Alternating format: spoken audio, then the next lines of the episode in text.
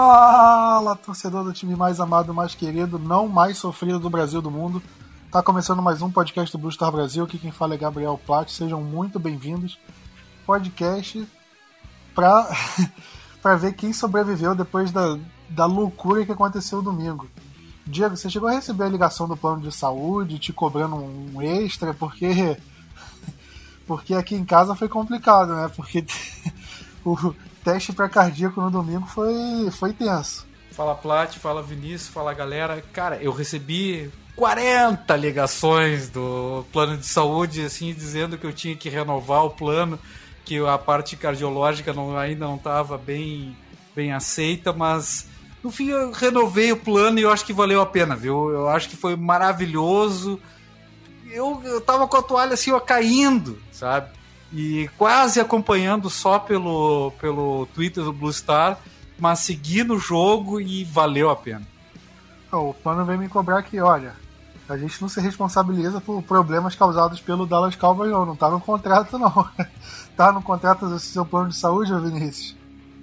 Olha, complicado, muito complicado ser torcedor do Dallas, mas eu já penso ao contrário quem torce pro Dallas não precisa nunca mais ir no cardiologista, porque assim, todo ano você vai ter um, um teste para cardíaco. Se você passou, ótimo, não precisa se preocupar mais em ir no cardiologista, porque é complicado torcer para esse time. Eu fiquei com medo, eu juro que eu fiquei com medo com a galera que é do grupo dos assinantes e tudo mais, que viu o Cowboys ser campeão da década de, né, da, da década de 90, porque já tá com uma certa idade. Diego, o Edu, que escreve pro, né, pro Blue Star também. Brincadeira isso aí, né? eu fiquei imaginando eles, como estavam esses caras lá na, né, na casa deles assistindo esse time, porque olha, desse jeito que, que foi o jogo de semana passada, foi muito complicado. Muito complicado é pouco, né? Porque, sinceramente, eu não. Nunca tinha visto algo assim acontecer com o Cowboys. A gente vê alguns times, pô, recuperou um side, aconteceu um milagre, não sei o quê. Mas com o próprio Dallas Cowboys foi difícil. Eu não lembro de uma de um jogo desse. E para falar desse jogo, né, eu não lembro de um começo de jogo tão ruim quanto esse do, do Dallas Cowboys. Foi sério, se você pegar um começo de jogo ruim, dos piores jogos do Cowboys, eu não lembro de um jogo tão ruim assim. Você pega Packers e Cowboys em 2000. Foi ano passado, não foi? 2019. Foi um começo bem ruim. Você pega Packers, próprio Packers e Cowboys nos playoffs, que o Cowboys começou mal e teve uma reação. Ou Cowboys e 49ers 2014, na abertura da temporada, que o Romo lançou três interceptações, tomou uma paulada naquele jogo. Mas para mim esse superou todos, porque foram cinco fumbles, sendo que um foi anulado do Pollard, né? Mas o Zeke sofreu dois fumbles, um recuperado pelo Falcons. O Deck sofreu um fumble de bobeira, né? Porque ele era para ele ter segurado a bola, mas ele quis tentar se livrar. E o Dalton Schultz sofreu um fumble. Foi aquele negócio inacreditável. Tava no meio do primeiro quarto, mas já tava, meu Deus do céu, esse time vai tomar 50 a 0 desse jeito. Não tem como. É, é, Vinícius, tem algumas. Você acha que tem alguma explicação esse começo de jogo tão ruim? Você acha que, que foi muito demérito do Cowboys ou foi muito mérito do Falcons para esse começo de jogo? Né, então, Prat, só complementando, eu, eu acho que, se eu não me engano, eu já torcia pro Cowboys nesse ano, mas eu não lembro disso. A gente, a última vez que tomamos 29 pontos em um primeiro tempo foi em 2008 2008 foi há muito tempo atrás. eu não tô lembrado desse jogo, não sei vocês, né? E sobre os fumbles, para mim foi muito mais demérito do Cowboys. É impossível imaginar que um time vai sofrer tanto fumble dessa forma. Ok, foram só três contabilizados, porque nós perdemos, os outros nós né, recuperamos, mas foram cinco fumbles. E depois que você já sofre o primeiro fumble, em tese, o time inteiro, né, do ataque começa a imaginar, a começa a pensar, perdão, a segurar de uma melhor forma a bola. E isso não aconteceu com o Cowboys. é, mesmo após os fumbles, tinha tinha corrida do Zeke, que ele tava segurando a bola de forma displicente, que eu ficava com medo assim, caramba, pode ser que aconteça mais um fumble ainda durante todo esse resto de jogo. Graças a Deus não aconteceu. Mas para mim foi muito mais demérito por falta de, né, não, não segurar direito a bola. Não dá nem pra falar assim que os caras não sabiam como segurar a bola, porque eles jogam futebol americano praticamente a vida toda. Então, eu acho que não é isso. Foi mais aquela displicência do jogador de achar que não vai sofrer um fumble e deixar a bola solta no braço. E isso custou muito pro nosso time. Foi algo que a gente sofreu o fumble e no grupo ali de assinantes a gente falava assim, começou até é, rolar a teoria de conspiração que o time tava jogando para perder, para derrubar alguém ou alguma coisa do tipo, não sei. É, era bem maluca, mas acho que cinco fumbles dá para passar qualquer coisa na nossa cabeça, menos que foi, sei lá, porque é, a favor do, do, do, Falcons. Pode ser isso. Poderia ter sido é, teoria de conspiração, queria derrubar alguém, sei lá, todas as luas e os planetas estavam alinhados de um jeito que o Cowboys ia sofrer fumble. É algo que dificilmente nós iremos ver em bons anos. Então, para mim é muito mais demérito do Cowboys e o fumble foi algo que acabou com a gente nesse primeiro tempo porque fez a gente sofrer esses 29 pontos e para mim era praticamente um jogo perdido até o começo do segundo tempo. Pois é, pois é. é... E o, o, o, problema também é que o Falcons ele capitalizou em cima dos turnovers, né? Porque se fosse um fumble, aí ah, a defesa tava bem, conseguiu forçar um punch. E aí o Cowboys não, não teria é, sido prejudicado. Mas, primeiro fumble, o Falcons anotou o touchdown na primeira jogada logo, com Calvin Ridley. Aí, segundo fumble, passe longo pro Hayden Hurst, outro touchdown. Aí teve o fake punch e aí o Falcons anotou um field goal. Aí teve outro fumble, outro field goal, ou seja, eles pontuaram em todos os turnovers que o Cowboys teve. E chegou um momento que tava 20 a 0 no primeiro quarto. Então, não foi é, não foi uma situação favorável para o Cowboys. A defesa que, entre aspas, melhorou, né? Porque começou a ceder field goal e não mais touchdown. Mas ainda assim estava cedendo pontos. Eles abriram três postes de bola de vantagem. E eu queria falar que o... teve um jogador do Falcons que para mim ele teve muito mérito na, no, nos fumbles forçados. Foi o Foi Oluokun. Acho que é assim que se fala o nome dele. Ele teve três fumbles forçados e aquele fumble estilo. É, Caramba, esqueci o é Peanuts do, do Chicago Bears, né? Que é socando a bola. Que ele conseguiu forçar o fumble assim no Dalton Schultz e no Ezekiel Elliott. Então foi um cara que pra mim ele teve muito mérito na, nas jogadas, mas não dá para tirar o mérito do, do, do demérito da, do ataque do Cowboys, né? Porque o Zeke sofreu dois fumbles quase em sequência, né? Se você sofreu um fumble e conseguiu recuperar, você fica de olho, olha, não posso mais deixar essa bola soltar. E para mim isso mostra pelo menos uma falta de concentração, né, que não deveria existir. E mas falando da defesa, né, a gente falou que a defesa cedeu muitas muitas pontuações, principalmente no primeiro quarto, né, praticamente metade dos pontos do que o Falcons teve no jogo foram no primeiro quarto. É, e para mim um dos maiores problemas da defesa foi o pass rush. A gente viu o DeMarcus Lawrence, ele não atuou muito bem, acabou saindo do jogo, não sei, aí não voltou. O Cowboys teve, acho que se eu não me engano, teve somente um sec, que foi do Everson Griffin. E não brilhou tanto assim entre entre os jogadores de linha defensiva. É, Diego, como é que você avalia essa atuação da linha defensiva, não só desse jogo, né, mas se você pegar um apanhado do jogo contra o Rams também? Olha, é, é, é muito fácil de qualificar e classificar, inclusive, a, a, nossa linha defensiva como péssima, né? Essa é a verdade. Eu digo não em relação aos nomes, porque os nomes são nomes é, que até a gente não tinha alguns outros anos, mas a verdade é que que está acontecendo é, é, é, muito ruim.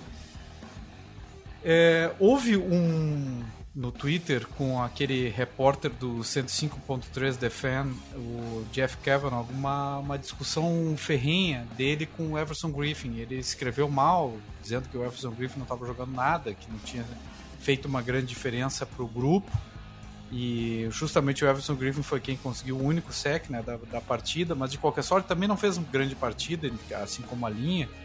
E se a gente for ver da linha, a, a, o melhor jogador da linha, ou pelo menos aquele que está fugindo do, do comum da linha, é o Tristan Hill, que ninguém esperava absolutamente nada.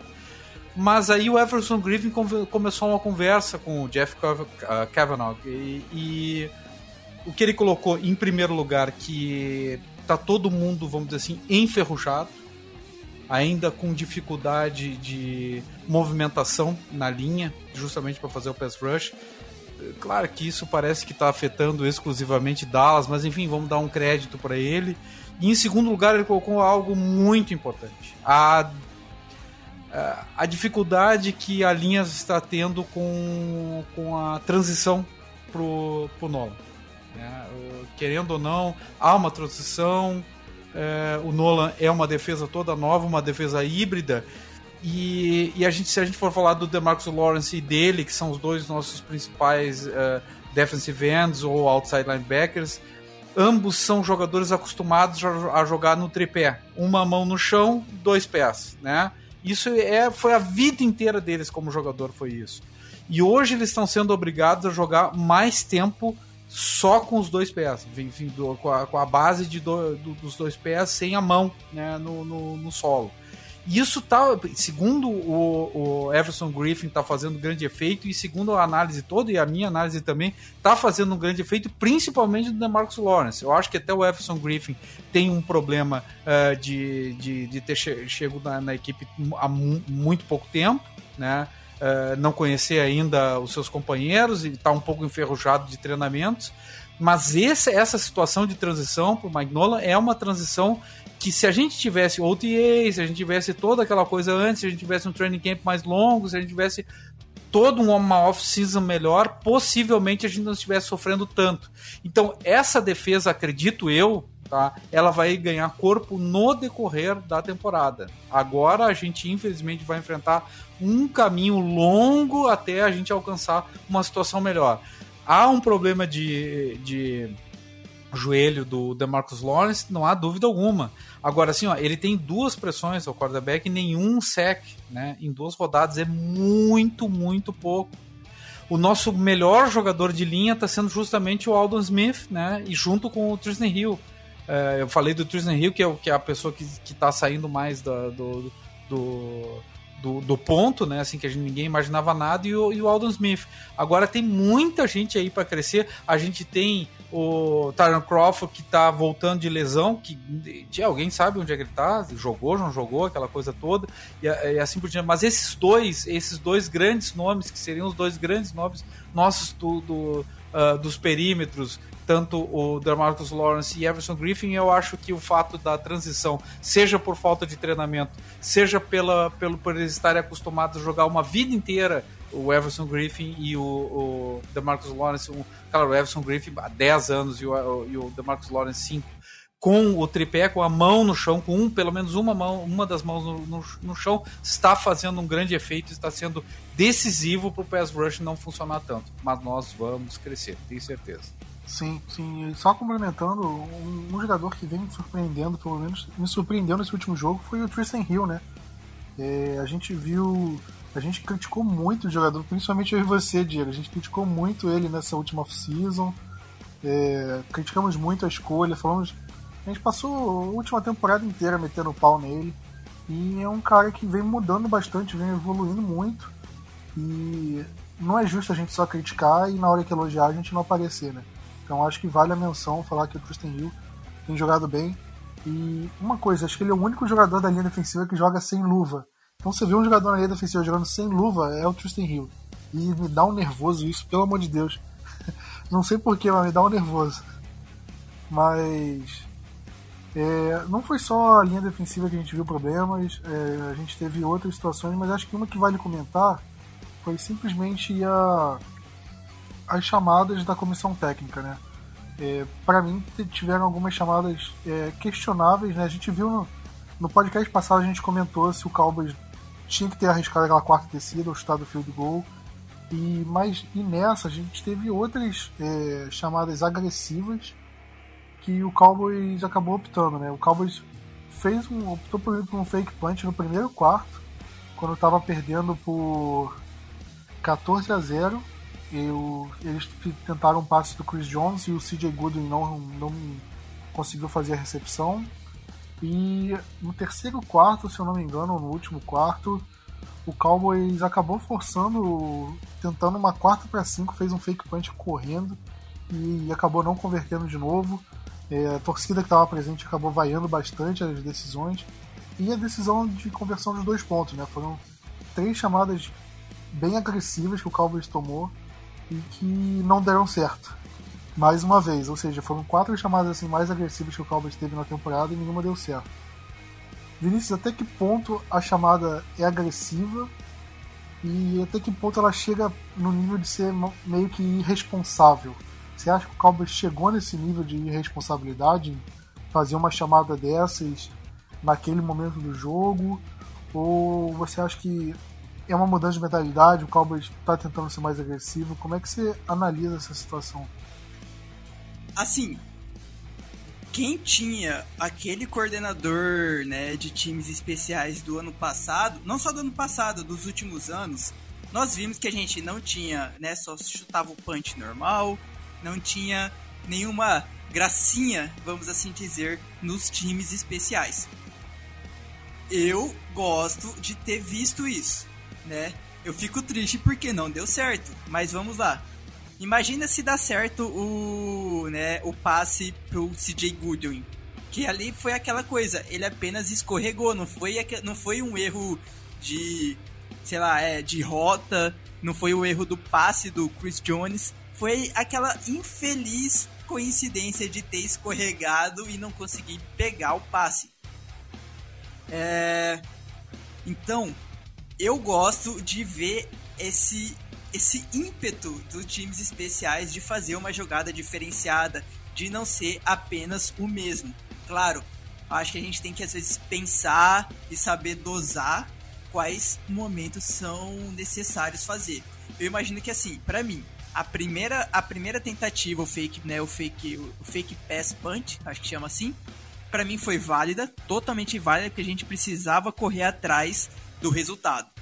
A segunda, que foi né, a, a corrida direta do Darion Thompson, já exagerou um pouco, porque foi aquela coisa assim, ah, precisa muito, muito, muito, vamos tentar de alguma forma aqui fazer uma loucura.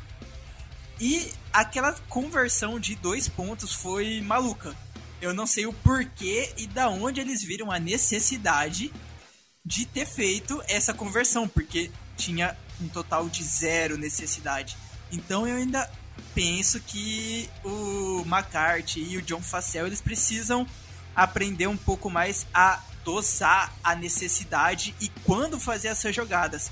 Mas eu gosto disso, eu gosto de ver jogadas diferenciadas porque a gente sai do padrão, a gente sai do mesmo, a gente sai daquele padrão Cowboys da era Jason Garrett que a gente via, que, a gente, que nós vimos por muitos anos e que é, todo mundo sabia que quando ia vir um punch, ia ser certeza de um punch, não ia ter algo diferenciado que os times especiais adversários precisavam ficar é, preocupados.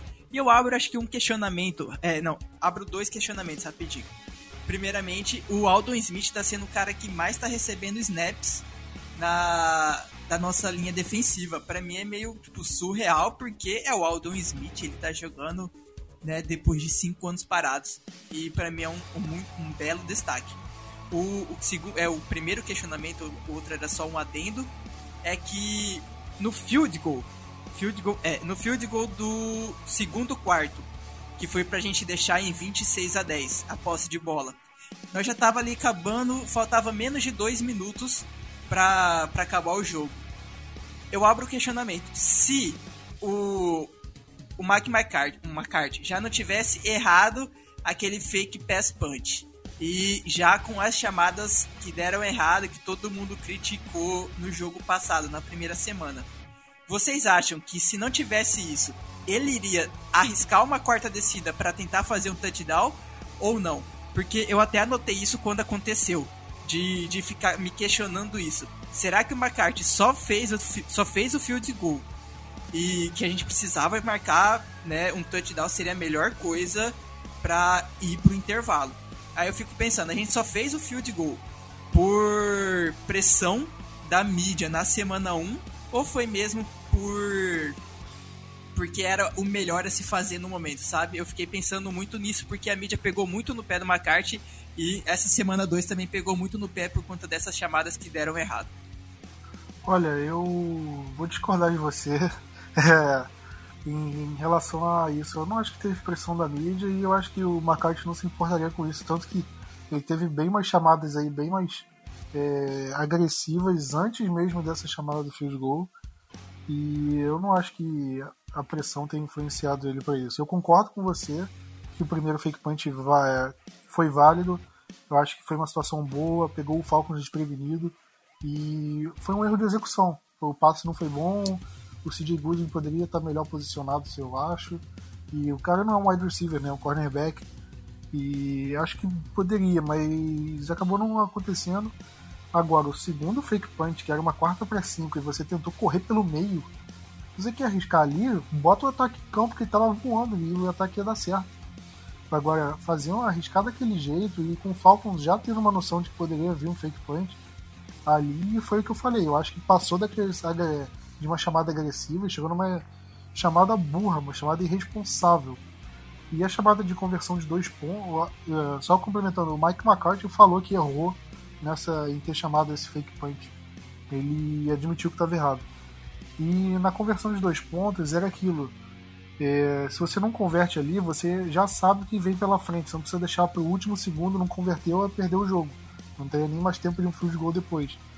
Mas eu não concordo. Eu acho que se o Cowboys anota um extra point ali, deixa o jogo em oito pontos, você vem com a defesa muito mais motivada, torcida em cima, um ambiente muito mais favorável e não dependeria do milagre, né, que acabou acontecendo. É... E falando do milagre, é... Diego, a partir de que momento do jogo você achou que a virada poderia acontecer? Porque teve um momento do jogo que parecia perdido. E parecia que não ia acontecer, parecia que o Cowboys ia, ia ser aquele garbage time, né? E até que o Cowboys foi se aproximando, o placar se aproximando. E qual foi o momento para você que você pensou, cara, acho que dá para virar esse jogo, hein? Cara, na boa, em nenhum momento. Inacreditável dizer isso assim, mas em praticamente nenhum momento. Acho que foi na recepção do Sid Lamb, depois do. do uh, de, de, depois do. do onside kick, porque, na boa, é, tudo que a gente falou antes e, e até o onside kick é, foram todas jogadas absolutamente inusitadas. Tá? É, eu acho que não só Dallas, que, não só o McCarthy quer mudar em Dallas uma filosofia, porque a gente vem de 10 anos sem arriscar absolutamente nada e ele está arriscando praticamente tudo, né? É, então eu até não critico tanto porque ele estava com, tava com medo da defesa, ele não, não confiava nem um pouco na defesa, a defesa não mostrava nada, quase nada.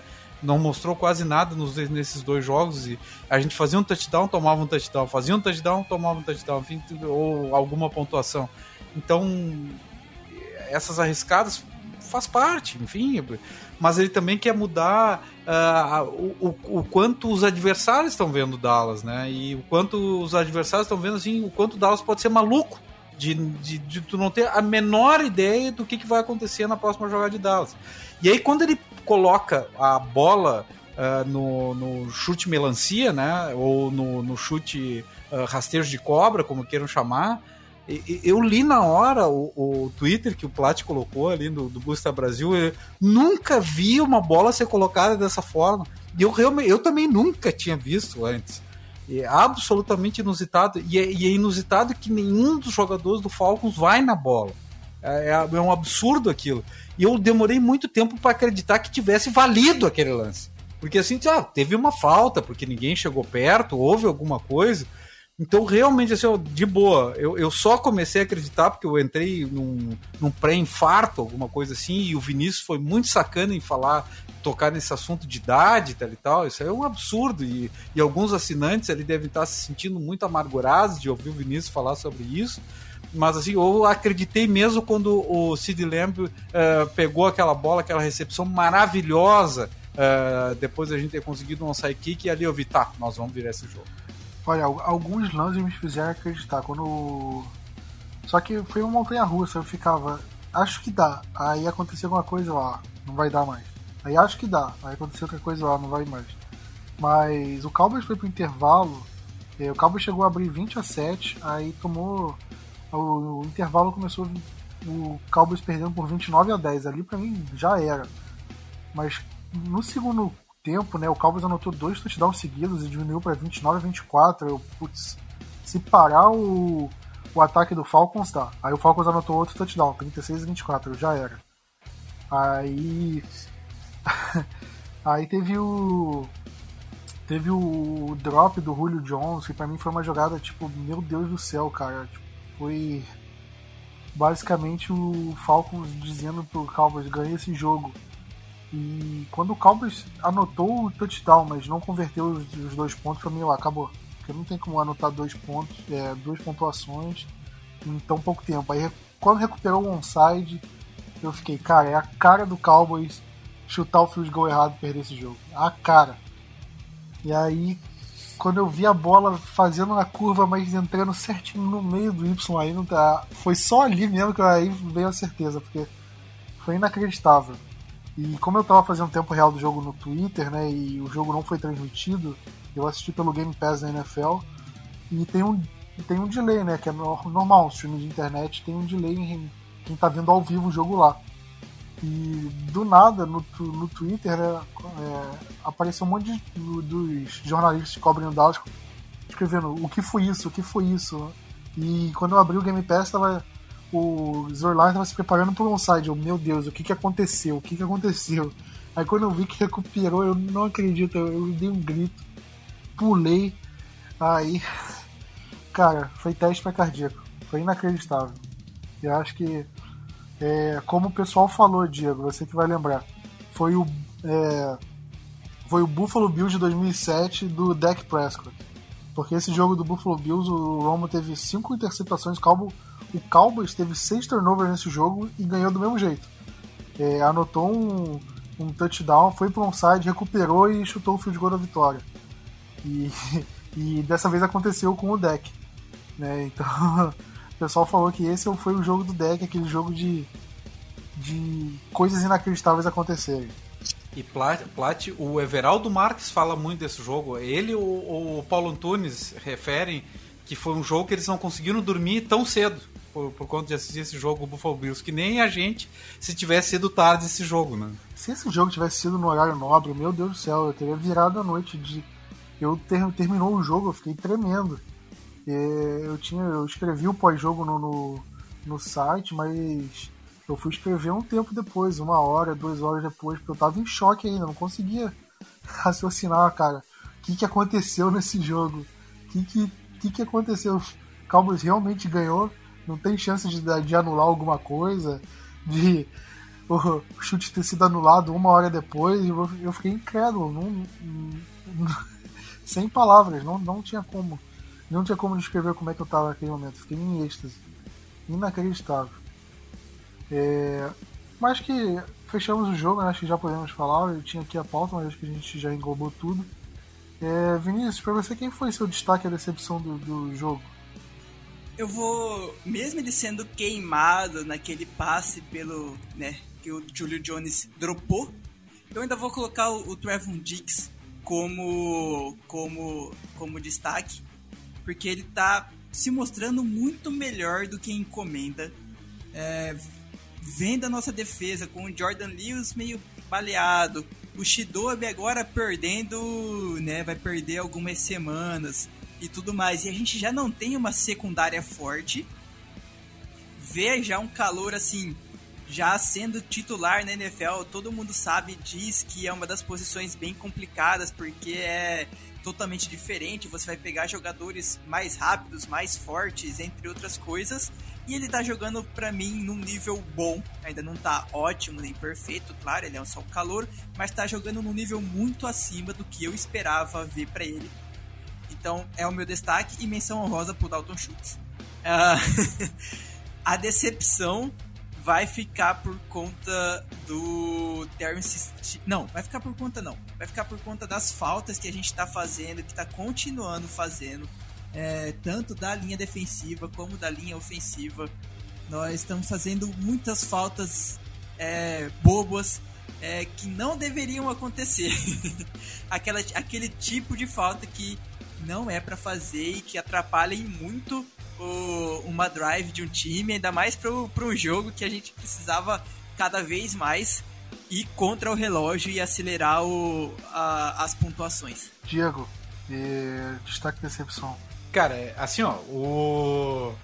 De boa, né, Vinícius? O Vinícius não quis botar o MVP Prescott pra... nessa brincadeira, porque não, existe. É, é óbvio que o Dak Prescott fez uma partida absurda foi o jogador da semana da NFC. Mas assim, ó, vamos deixar, vamos deixar, vamos deixar o. Eu acho que se o Vinícius não falou, também não vou falar, tá? Então vamos, vamos citar outros jogadores. E o jogador que eu vou citar, porque, cara, é, é, para mim é uma alegria o, o Prescott estar tá jogando assim. É, o Prescott ter virado esse jogo. O Prescott nunca desistiu da partida, mesmo tendo feito uma, uma baita de uma burrada lá no início. E, então eu vou colocar assim, ó, o outro calor, Sid Lamb, fez uma partida magistral, 106 jardas aéreas. Uh, tem uma que até um passe que não é dos melhores passes do, do Dak Prescott, um pouco uh, mais pro, o, pro ombro esquerdo do, do, do que, que, assim o, o, o Sid Lamb teve que refazer uma rota numa terceira para dois, acho que era, não, não me lembro bem, pegou bem no alto e é ele que, que faz a recepção que nos garante a posição de field goal para a vitória. Para mim, o Sid Lamb jogou muita bola, não tá sentindo e tá virando, tá, tá, assim, tá pintando como um grandioso jogador. Podia citar o Michael Gallup, que jogou muita bola. Dalton Schultz jogou muita bola. Ou seja, o ataque, quando começou a distribuir, quando o Michael Moore resolveu distribuir essa bola, é, o próprio Amari Cooper fez uma ou outra jogada boa. Mas eu fico com o Sid Lamb porque até o Vinícius, por, por citar, e muito bem citar, o Diggs, eu, eu, eu, eu cito o nosso outro calor. E como decepção, tchê, o cara tá indo pro quarto ano. Aliás, pro quinto ano, o ano. É quarto ano, o ano decisivo dele. De Dobeluse, ano do contrato. É, tchê, não, não tá bem. Ele não tá bem, eu, eu não gostei. Teve uma das bolas, um, um dos touchdowns que eu achei ele foi curto na, na jogada, agora ele tá machucado, vamos dar esse desconto. Mas eu esperava, tava esperando um pouquinho mais dele por ser o ano de contrato dele. Então vou, vou colocar ele como meu destaque negativo. Bom, é, acho que aqui o deck é, foi o destaque positivo, é inegável, né? Porque ele conseguiu, ele foi eleito o jogador ofensivo do, da NFC né, dessa semana. E isso porque a gente teve outros jogadores jogando muito dentro da conferência. Então, para ele ter sido isso, mesmo com, como você falou, com o Famo no começo, foi porque ele jogou muito, jogou muito, não tem o que dizer. Jogou muito, muito, muito. E. Mas eu, eu, eu vou citar um destaque ofensivo que. que é. Vocês não chegaram a citar, não, não destaque ofensivo, né? Destaque positivo de uma forma geral. Eu vou falar. Não, eu vou falar, eu, eu vou falar que eu gostei do Zeke no jogo. Eu achei o Zeke foi muito bem. Ele algumas jogadas ele conseguiu o first down é, quebrando o teco assim inacreditável. Eu acho que ele foi da mesma forma como o deck, né? Ele, ele teve os erros no começo do jogo e desde então ele, ele jogou muito bem, jogou muito bem. Eu gostei muito dele, gostei muito do Sid Lamb, gostei do Amari Cooper. Michael Gallup estava um pouco mais sumido, mas fez aquela recepção que caiu com a bunda no chão, que salvou a gente, graças a Deus. É, o time todo teve muitos é, é, muitos destaques positivos, mas um destaque negativo vou falar do reserva do Zeke, o Tony Pollard, porque ele, come, ele começou como titular, foi uma coisa muito estranha. As primeiras corridas foram com ele e foi dele o primeiro fumble, né, que acabou ele encostando no chão antes, então não foi validado. E acabou ficando só por isso, o Pollard nem, nem correu mais no jogo, se eu não me engano. E como retornador, ele retornou muito kickoff desnecessário é, kickoff que se ele deixasse a bola quicar na end zone, era touchback, o Cowboys começava na linha de 25. Ele tentava retornar, aí caía na linha de 18, na linha de 20, 21. Ou seja, o Cowboys perdeu umas jardas ali de graça. Ele se expôs ao risco de, de tomar tackle se ele ter alguma lesão, não sei porquê. em vez de só deixar a bola quicar na end zone, ok. Então acho que foram alguns erros. É, óbvio que dá pra falar, ó, responsável pela, pelos 39 pontos, que não sei o que. Óbvio que não, não, dá, não é pra crucificar o jogador, mas eu acho que ele não foi bem na partida e merece estar entre os destaques negativos. Mas é isso, fechamos o jogo aqui. E já emendando né, os assuntos da semana, eu acabei de, de citar aqui justamente o, o, lance do deck. Né? Ele foi nomeado jogador ofensivo da semana da NFC. Foi. Pra mim foi uma surpresa porque o Russell Wilson jogou muito no, no Monday Night Football, né? E eu achei que ele, que ele seria eleito nessa semana, mas acabou sendo o, o Dak Prescott. E valeu muito, né? Ele foi o primeiro jogador da história da NFL a ter 400, é, pelo menos 400 jardas de aérea, né, de passe e 3 touchdowns correndo. Então, nisso, o, o deck ele se colocou como o terceiro lugar da NFL em, com mais jardas passadas, né? Ele só está atrás do Josh Allen, do Matt Ryan e o, ele tá só atrás do Cam Newton e do Christian McCaffrey em touchdown corrido.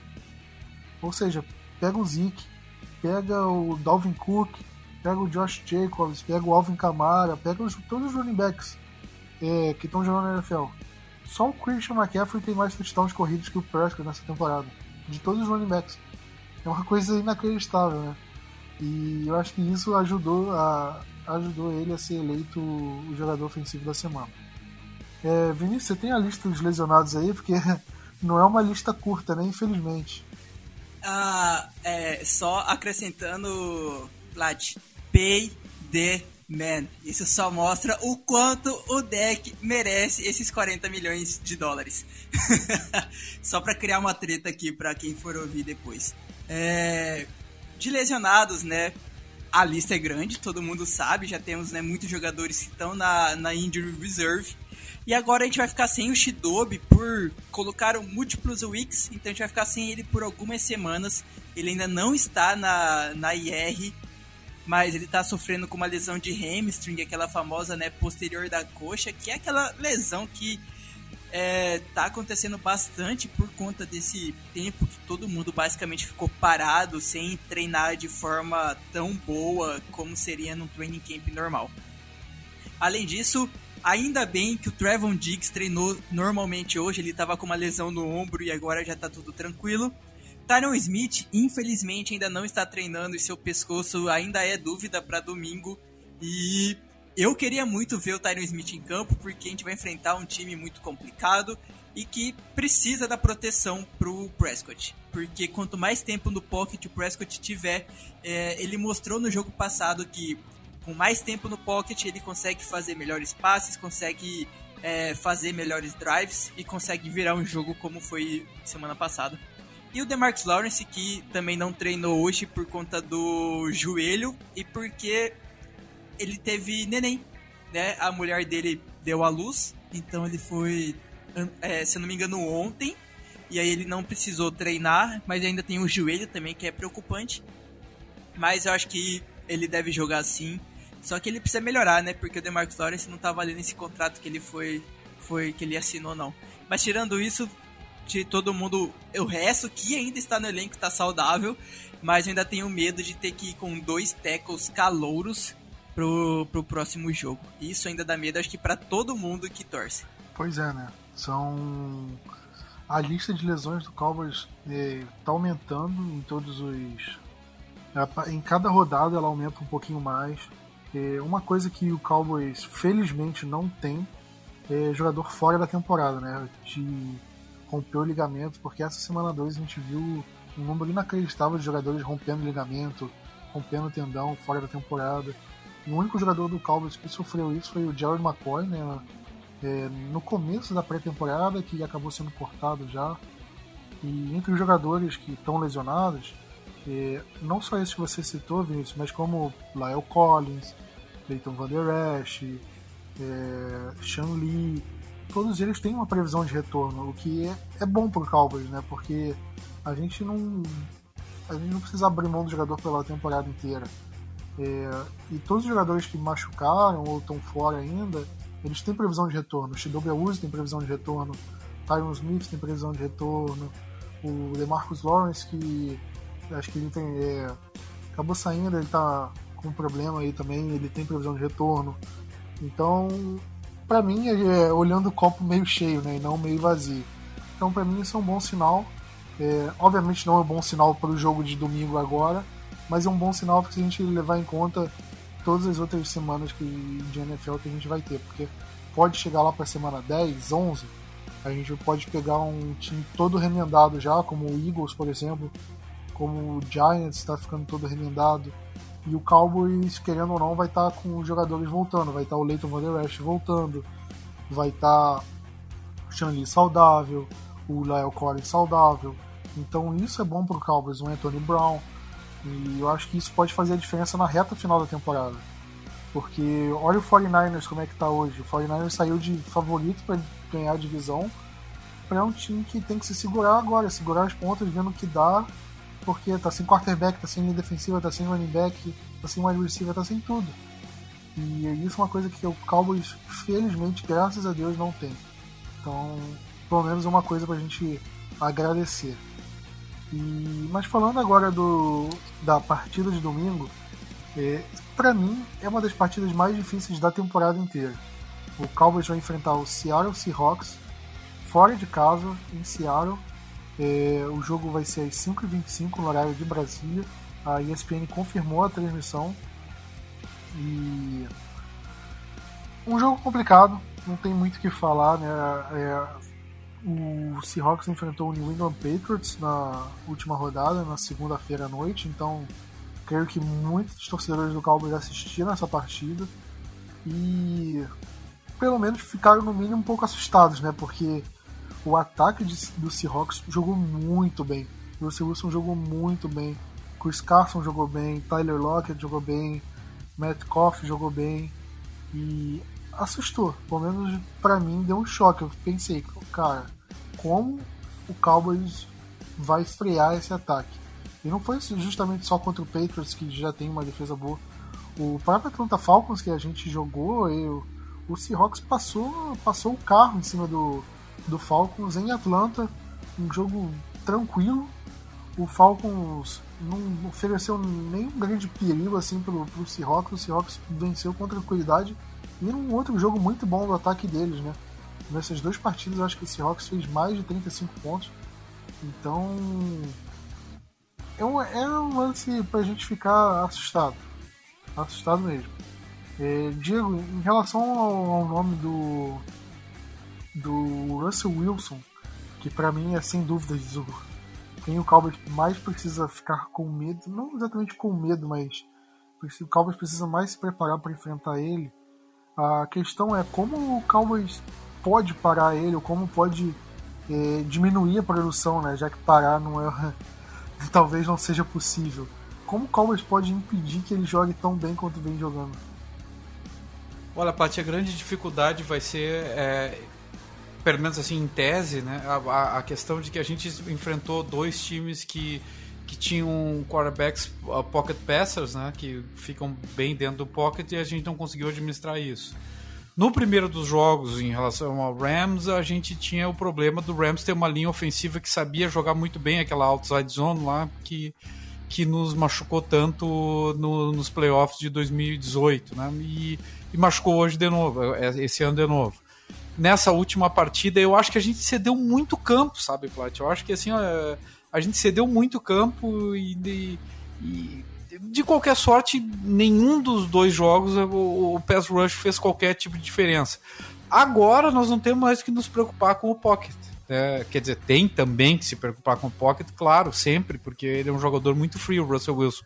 Mas o Russell Wilson é um jogador extremamente móvel, a gente tem que se preocupar com o perímetro, com a volta né, do, do, do pocket. Então, em tese, em tese, é mais difícil enfrentar um jogador como esse é um jogador mais completo, um jogador que é, sabe jogar no pocket, sabe jogar fora do pocket, né? E, e, assim como, como quando a gente enfrenta o Green Bay, a gente tem verdadeiros calafrios de saber que o, é, que o Aaron Rodgers vai sair do pocket e, e quando ele sai do pocket ele destrói a nossa defesa, e essa é a verdade, né? E nós vamos ganhar disso ainda, viu? Nós ainda vamos ganhar, inclusive, numa, num playoff. Eu vou, vou dizer isso aqui porque nós vamos ganhar, quem sabe seja esse ano. Mas enfim, voltando para o planeta Terra. É, nós vamos enfrentar isso e isso não é fácil de enfrentar. Especialmente com a defesa toda reformulada. Uh, agora o Vinícius acaba de passar o nosso injury report. O injury report, a secundária está demolida, mas assim, a gente depende do pass rush. De novo, depende da linha. A gente depende da linha tanto os defensive tackles quanto os, os defensive ends ou outside linebackers, eles terem algum tipo de pressão e serem móveis o suficiente para enfrentar o, o quarterback. Quem é o nosso atual melhor linebacker? É o Joe Thomas, contra o jogo corrido. Pra, para esse jogo, quem sabe, e essa é a minha aposta, o Jalen Smith cresça. E cresça não porque ele não vai precisar tanto enfrentar o, o, o, o jogo corrido, como ele vai ter que ser spy. E como, e como spy, ele é um grande jogador. Claro que o Leighton Van Der Esch vai fazer uma falta tremenda para essa partida, ele também é um grande jogador para isso. Mas eu vou fazer uma aposta usada aqui, eu sei que não é a bold no, do, do momento. Mas quem sabe um grande fator seja, claro, a linha em primeiro lugar o maior dos fatores para a gente diminuir a pressão nas unidades restantes, a unidade linebackers e a secundária, que a nossa linha, se a nossa linha defensiva conseguir pressionar, conseguir uh, neutralizar a saída do, do Russell Wilson do, do pocket é, é, o, é, o, essencial. Mas quem sabe o Jalen Smith, como linebacker spy, e ele sabe fazer isso, ele é bom nisso, é um jogador inteligente para isso, quem sabe ele seja um, um, um diferencial para enfrentar o, o, o um possivelmente maior quarterback uh, depois do Patrick Mahomes. Eu ia falar justamente isso do, do Spy, né? Porque o próprio Matt Ryan conseguiu jardas correndo, né? E o Matt Ryan não é um quarterback que corre com a bola. É, você nunca viu o Matt Ryan correndo com a bola em nenhum lugar do mundo. E ele correu até relativamente bem contra o, o Cowboys. O Todd Gurley não correu bem contra o Cowboys, mas o, mas o Matt Ryan correu. Ou seja, isso pode ser um perigo, porque o Russell Wilson é um quarterback muito mais rápido, muito mais ágil, muito mais veloz do que o Matt Ryan. E isso é um problema enorme, um problema enorme para o Cowboys. Porque se a linha defensiva abrir espaço para o Russell Wilson correr, ele vai correr, ele vai ganhar o first down, ele vai ganhar mais que o first down. E isso é um problema muito grande, muito grande. É, eu acho que o Spy é uma boa solução, mas em outro lado ele pode abrir problemas para outras jogadas. Então vai ter que ser um trabalho muito bom do McCarthy, do Mike Nola. E vamos ver como é que o Cowboys vai fazer, principalmente com esses desfalques na secundária, né? Porque com a secundária melhor era uma chance do era uma chance da da defesa conseguir é, forçar sex, pressionar o Russell Wilson e com isso diminuir a produção dele na partida. É, Agora, em relação à defesa deles, né? Eles têm um jogador que acho que nós três aqui do podcast chamamos, que é o Jamal Adams. Que é um cara que força sec, é, faz teco para perda de jardas. É um cara que está em todos os lugares do campo. Todas as jogadas do Seahawks você vê o Jamal Adams lá. E como que o Cowboys pode explorar essa defesa deles? Eles perderam o Bruce Irving, né, que é um ótimo pass rusher, está fora da temporada mas ainda uma defesa forte, uma unidade forte. É, Vinícius, como é que. É, tem alguma coisa que a gente viu nos jogos do, do Seahawks contra o Falcons e o Patriots que, que o Cowboys pode usar para tirar vantagem da defesa do Seahawks? Plat, o meu medo é aquela coisa. Não dá para chamar de lei do ex porque ele nunca foi nosso, mas o Jamal Adams tem aquele jogo assim, ó. Viu o que vocês perderam? Então, é isso que vocês perderam. Eu tenho um medo ferrenho desse domingo dele fazer um jogo nesse nível. E tudo é possível. Eu não duvido do Jamal Adams. É, nessa defesa do Hawks, eu vejo que ela é até em certo ponto. Ela é, ela é melhor. para mim, ela é melhor que de Dallas. Só que ela não é aquela assim Dallas tá em 32 ela é a primeira, sabe? Porque, ok, eles têm o Adams e o KJ Wright, que para mim é um puta linebacker, mas a linha defensiva deles não é tão boa. Eu, tipo, ano, na, na rodada passada a gente tinha o, o, o Tech McKinley pra né, ficar com medo. Na primeira rodada nós tínhamos o Aaron Donald com o Michael Brookers, o Dante Fowler, né? Tivemos na segunda rodada agora o Dante Fowler, entre outros. Eu não vejo esses nomes na, na, na, na linha defensiva do Hawks, e isso que me deixa um pouco mais tranquilo, visto que a gente pode receber de novo né, os dois tackles calouros. Mas o problema, sim, vai ser esse, essa dupla de safety, o Jamal Adams e o Quandra Diggs. Ele não é tão falado, e mas eu já gostava dele desde a época que ele, que ele era do Lions. Mas vai ser complicado. Eu não sei o que, que a gente pode fazer, mas nós temos bons recebedores, né? Essa é a história. Nós temos bons recebedores como né, o Cooper, nós temos o Gallup, nós temos o Sid Lamb, que todo mundo já ouviu falar. E eu não quero que, que ele fique, deixe esses nossos recebedores em uma marcação dupla, tipo o corner e o Jamal Adams, que eu acho que quando isso acontecer, os momentos que isso acontecer, a gente vai perder. A gente vai ter que deixar o Jamal Adams fazendo marcação sozinho. É, ou tentar marcar o Tyrant, né? Tipo, puxar ele para fazer a marcação em cima do Tyrant, quem sabe, né? Do Dalton Schultz. Porque aí o Dalton Schultz puxa ele e abre o espaço para os nossos recebedores que são melhores que o Schultz. Então, e até porque os, os cornerbacks do, do Hawks não são tão bons assim. Então, para mim é tentar tirar o Jamal Adams do foco da bola. Como você disse, o cara tá praticamente em todo, em todo lugar nos outros jogos. E eu não sei se Dallas vai conseguir fazer isso, mas para mim acho que é a única forma, é tentar puxar ele para longe da onde, da onde for acontecer os passes.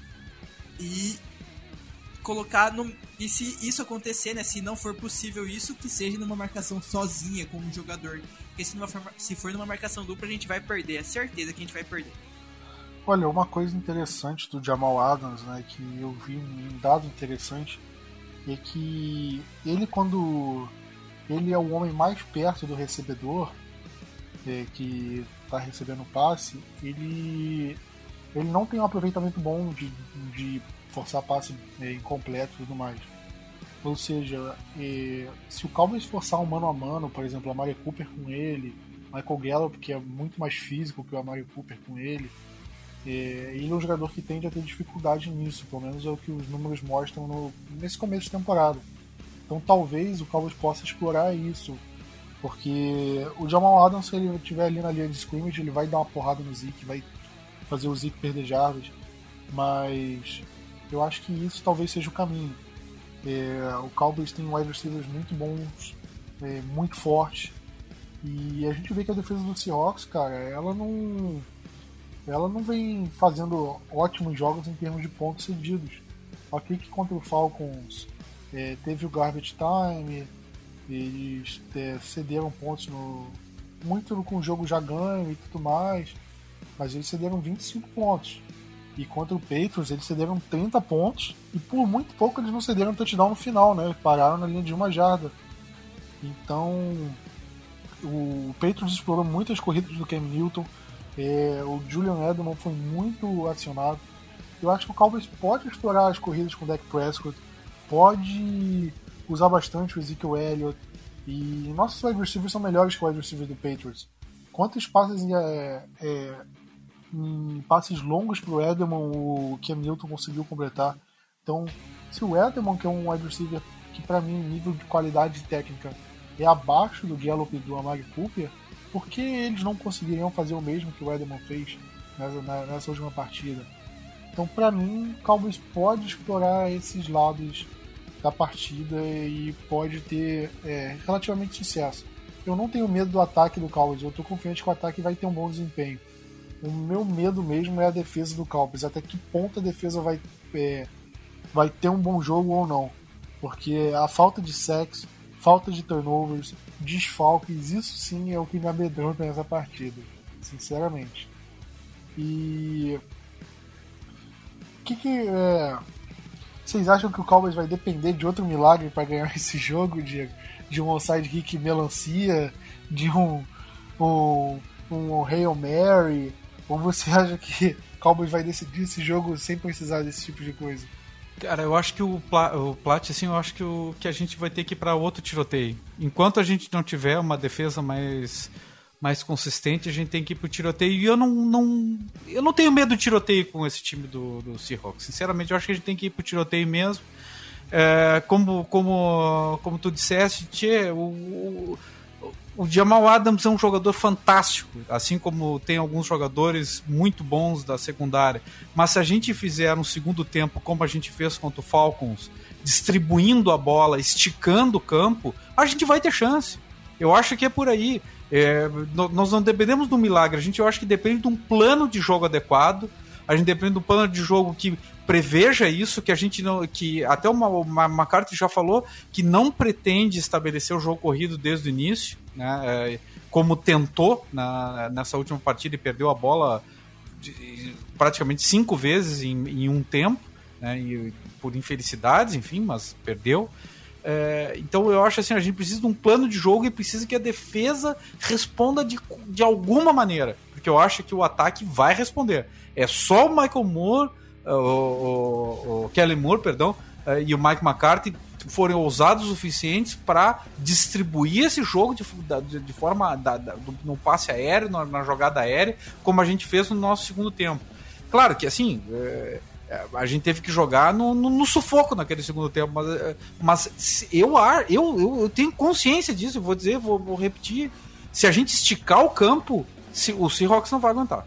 Eu concordo. Eu principalmente na parte de que vai ser um tiroteio. Eu acho que nossa defesa hoje não tem bala na agulha para, sinceramente, para fazer o Seahawks é, ter menos de 20 pontos na partida, por exemplo. Eu acho muito improvável isso acontecer. A menos que o Cowboys consiga forçar sec e também gerar turnovers. Porque eu acho que, sinceramente, sem, se não for isso, é, o Cowboys vai sofrer no mínimo entre 20 e 30 pontos nessa partida. No mínimo, no mínimo. Ou seja, o ataque tem que, ter, tem que estar preparado para pontuar mais do que isso. Porque se o ataque pontuar 22, 23 pontos, não é garantia de vitória. Eu acho que é garantia de vitória se o Cowboys anotar uns 35 pontos. Aí, se a defesa ceder mais que 35 pontos, pelo amor de Deus, aí não tem como você jogar a culpa em outro setor da equipe que não seja a defesa. É... Vinícius, fala aí seu, seu palpite do placar e sua bold. Ah, palpite, né? Eu também imagino que vai ser um tiroteio. É... Mas, é, até acrescentando sobre como tentar parar esse time do Hawks. É não deixar o Russell Wilson ter tempo de, ter tempo de bola, né? Tentar fazer drives longas. Foi, eu, tipo, teve uma drive do Dallas que a gente fez quase 90 jardas em um minuto. Foi ótimo até porque era necessário. Isso é bom para mostrar que a gente tem capacidade de correr o campo de uma forma rápida se for preciso. Mas para esse jogo seria lindo se a gente gastasse drives de 8, 9 minutos para cansar a defesa dos caras, não deixar o Russell Wilson ter tempo e ainda marcar um touchdown para finalizar a drive, seria ótimo. Mas tá, para mim a pontuação é, de palpite vai ser 34 a 28 logicamente, para Dallas, que a gente não vai dar palpite pro adversário. A bold é que a gente vai conseguir 3 sacks. a gente tá muito feio de sec, então a gente vai conseguir 3 sacks. Uma do Griffin, uma do Lawrence, caso ele jogue, e a outra do Aldon Smith. É, Diego, quais são seu palpite sua bold? Cara, palpite deixando claro, nós vamos ganhar o jogo, viu? Nós vamos ganhar esse jogo. Escutem o que eu tô dizendo e me cobrem, nós vamos ganhar esse jogo. E esse jogo vai ser decisivo, como foi em 2014, para a gente demonstrar para o mundo inteiro que Dallas está afim de ganhar esse campeonato esse ano, tá? Então, deixando claro que a gente vai ganhar esse jogo, tá? É, o palpite é 27 a 24, tá certo? E a bold tem que ser uma bold de defesa, não adianta, né? bold é defesa para nós uma pick six do Xavier Woods? Olha, meu palpite vai ser 34 a 27 para o Cowboys. É um placar bem diferente aí, um placar bem alto. E minha bold vai ser é, vai ser o primeiro touchdown do Sid Lane, da carreira do Sid Lane. Mas falar que ele vai receber um touchdown é muito pouco. Eu acho que ele vai correr para um touchdown. O primeiro touchdown da carreira do Sid Lane vai ser um touchdown corrido. É, numa reverse, né? Aquela jogada que ele corre é, pela lateral, né? Não corre no, é, no meio da linha ofensiva. Eu acho que vai ser uma trick play e ele vai correr pro first down, pro first down e touchdown, obviamente. E é isso. Vocês acham que minha bold vale ou não vale? tá muito boa essa bold. Se fosse, se ele dissesse assim, e é para ganhar, é, é a pontuação para ganhar a partida aí era muita bold, né? aí, aí, aí é uma bold zaça, zaça. Eu, eu não sei se o Cowboys faria isso, seria usado esse ponto de chamar uma jogada dessa no final. Porque também imagina se o Cowboys chama uma jogada dessa numa quarta descida para ganhar o jogo e perde. Meu Deus do céu. O pessoal ia assassinar o Mike McCarthy no aeroporto. Não iam, não iam deixar. Não iam deixar corpo para contar a história, mano. Porque dois jogos seguidos já com jogada ousada não dando certo. Mas, Mas vamos combinar não... que, que a melancia foi uma bold dessas também, né? Foi. Foi. Uma jogada ousadíssima. E uma coisa que o Brian Brothers ele comentou no ele comentou no Twitter dele e que faz até sentido. Uma outra coisa que favoreceu o Cowboys é que o chute ele foi dado é, em direção à sideline do Cowboys, porque se ele fosse dado em direção à sideline do Falcons, os técnicos do Falcons iam falar: segura a bola, pega a bola, pega a bola. Na hora que os jogadores estavam parados sem saber o que fazer e eles teriam ido atrás da bola. E como foi pro lado do Cowboys, não deu para eles escutarem isso. Então o Cowboys foi favorecido até nisso. É uma coisa inacreditável como tudo deu, conspirou para o Cowboys conseguir essa vitória, conseguir recuperar esse onside e ganhar o jogo. Foi inacreditável.